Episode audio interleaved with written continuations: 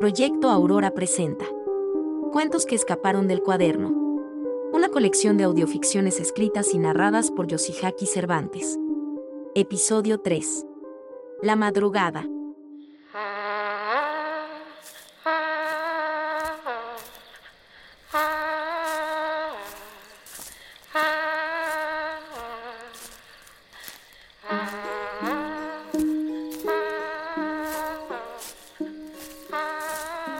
Vine aquí, pasando la carretera vieja al pueblo, y caminando algunos metros por la senda, logré mirar a la distancia el anuncio apenas iluminado.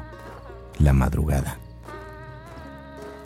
Ya de noche el camino es solo, pero si apuras el paso, se olvida el miedo. ¿Quién te manda a ir a tus pinches cantinas? Siempre me reclama mi mujer. Todo el mundo habla cuando pasa enfrente, pero no sé si alguien la conoce en realidad.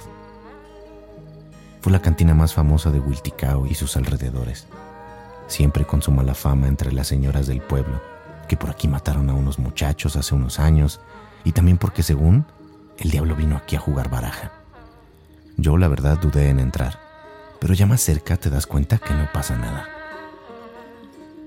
No tiene hora de cerrar ni de abrir, solo el viejo que barra el polvo decide cómo funciona.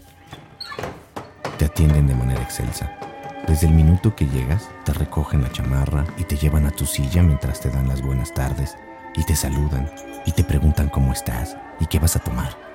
Y así los meseros adivinan quién eres y qué es lo que te gusta y a qué viniste aquí.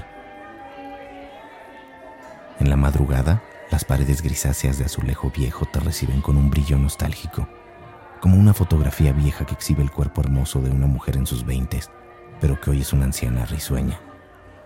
Siempre te avisan cuando alguien entra, gritándole los buenos días, o tardes, o noches. Dice el cantinero que así se evitan sorpresas. Te despiertan si te quedas dormido y hasta te bolean los zapatos. Por los días está casi vacío, a excepción de don Genaro, que viene diario, principalmente a comer, y el gato Sonrisas, que tiene cara de enojado. En las tardes, Joaquín, el dueño, te invita a una copa si te dan las cinco en punto sentado.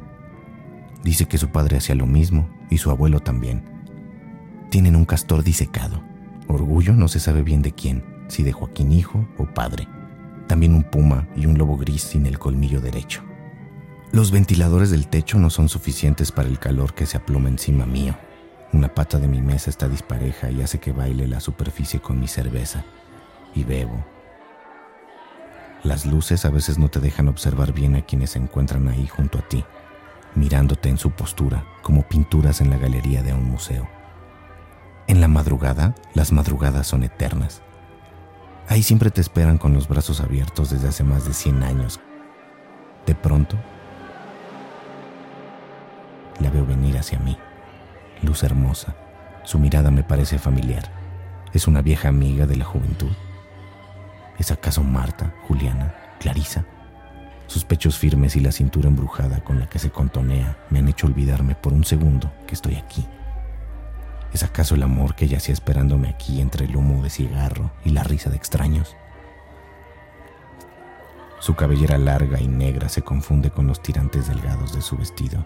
Su rostro ríe, como reconociendo en el mío mi nombre. Las luces brillan. Me dice, Ignacio, qué bueno que estás aquí. La gente ríe. Yo bebo. En el espejo del baño, mi reflejo tambaleante sonríe como cómplice de un secreto que no debería existir. En verdad no recordaba que había sido ella quien me había citado. Bebo otro trago. ¿Y cómo has estado? me pregunta. Y hablamos durante la madrugada. Cada vez se sienta más cerca de mí. Es bonito reencontrarse con viejas amistades. No recordaba que ella sabe todo de mí. Reímos mucho. Y el del espejo se me queda mirando serio. Alguien grita buenos días. La música sigue sonando, la gente riendo y nosotros hablando. Afuera el mundo sigue, pero no nos hemos dado cuenta. Conoce todo sobre mí. No recordaba lo bella que era. ¿Fue acaso de niño cuando la vi por primera vez? ¿O estaba ahí el día en que casi me ahogué? Sus manos juegan con las mías.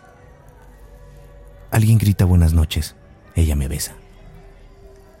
Al calor del beso y entre el sabor de sus labios, la espesura de su aliento me ha hecho abrir los ojos y darme cuenta ahí mismo mientras su lengua invade la mía, que sus ojos son parcos, más bien cuencas, y sus cabellos son hilos que se desparraman de un yerto cráneo ataviado con hortajas viejas, y el aroma dulce que destilaba su cuello no es más que hedor a podredumbre, a cadáver acechado por años carroñeros de olvido.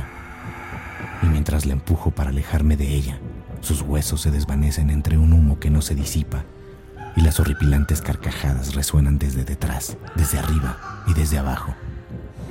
La noche repentina se cierne sobre mí y yo, sin poder moverme ni respirar, miro en la cantina los vasos rotos cubiertos de polvo, los rayos de luna colándose entre las tablas podridas, las ratas paseándose por la barra y las mesas sintiéndose dueñas de un lugar hace mucho tiempo abandonado. Y detrás mío, mientras el castor y el lobo me miran, alguien me pregunta al oído si voy a querer otro trago.